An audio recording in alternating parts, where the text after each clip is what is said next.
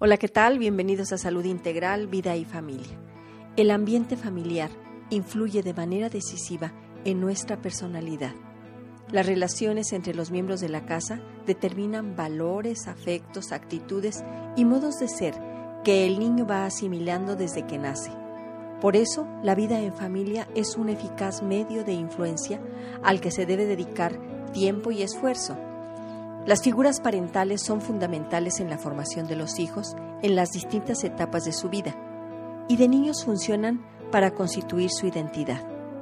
De hecho, no hay ningún papá que no influya en la forma de ser de sus hijos, incluso en la adolescencia, etapa en la que se presenta un distanciamiento entre ellos. Sin embargo, y pese a querer parecerse lo menos posible a sus padres, esta actitud es una manera de identificarse individualmente. Los padres van determinando emociones, sentimientos y pautas de conducta hasta la adolescencia por medio de una instancia psíquica que se llama superior, la cual lleva una fuerte carga de pensamiento de los padres como si estuvieran dentro de sus hijos, influyendo en sus metas, logros, ideales, valores, etc. Cuando se es adolescente se quiere cuestionar todo lo que los padres dicen, pero solo se cuestiona algo que se valora e importa. Se podría decir que técnicamente la influencia es hasta la adolescencia. No obstante, sus acciones, como sus palabras, son algo que influye directamente en los hijos aún siendo adultos.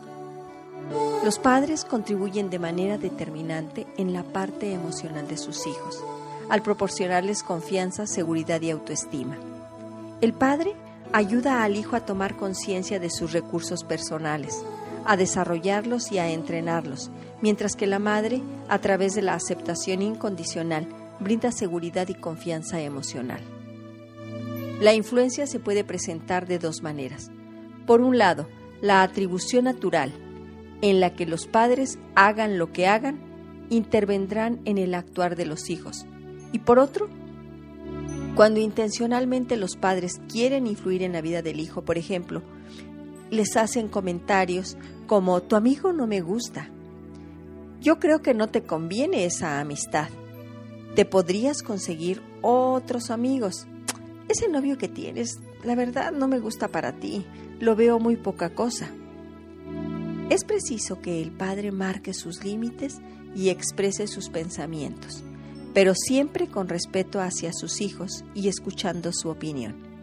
Y que sugiera en lugar de mandar. En la cuestión emocional es muy importante tener esta actitud asertiva, hablar desde la primera persona. No es factible que los padres pretendan dirigir las emociones o sentimientos, sino que, por el contrario, propongan, por ejemplo, yo he observado esto. ¿Tú qué opinas? A mí me parece que no deberías perder de vista esta situación. La opinión de los padres es muy importante y aunque el joven o la joven no lo reconozcan, siempre desean ser aceptados por ellos. Emocionalmente, si un joven crece con aceptación, cariño y respeto, su desarrollo será sano. En caso contrario, si los padres son castrantes, humillan y rechazan, emocionalmente lo influirá negativamente. Sería prudente que los padres les permitan desarrollar su propia identidad y respeten sus sentimientos para hacerlos autónomos y responsables de sus emociones, además de evitar insultos, descalificaciones y humillaciones, ya que quedan marcas profundas en el inconsciente. Los padres pueden ver si están ejerciendo una influencia negativa en sus hijos observando sus conductas. Por ejemplo, si presenta trastornos de alimentación, conductas repetitivas, si fuma o toma, etc. Muchas veces los padres niegan y piensan que la influencia es de los amigos. Es importante que asuman su responsabilidad y sean sensibles a las peticiones de sus hijos, ya que ellos marcan límites a sus progenitores con actitudes y conductas. Por ejemplo, comienzan a reprobar en la escuela, faltan a la casa. Los padres entonces ojalá y quieran estar atentos y abiertos de que algo le está sucediendo a sus hijos, que observen, que perciban, que identifiquen y que entonces abran esta posibilidad para poder intervenir asertivamente.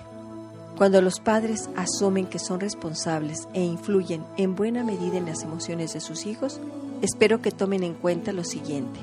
Primero, debe existir congruencia entre la manera de pensar, sentir y actuar y lo que enseñan a sus hijos.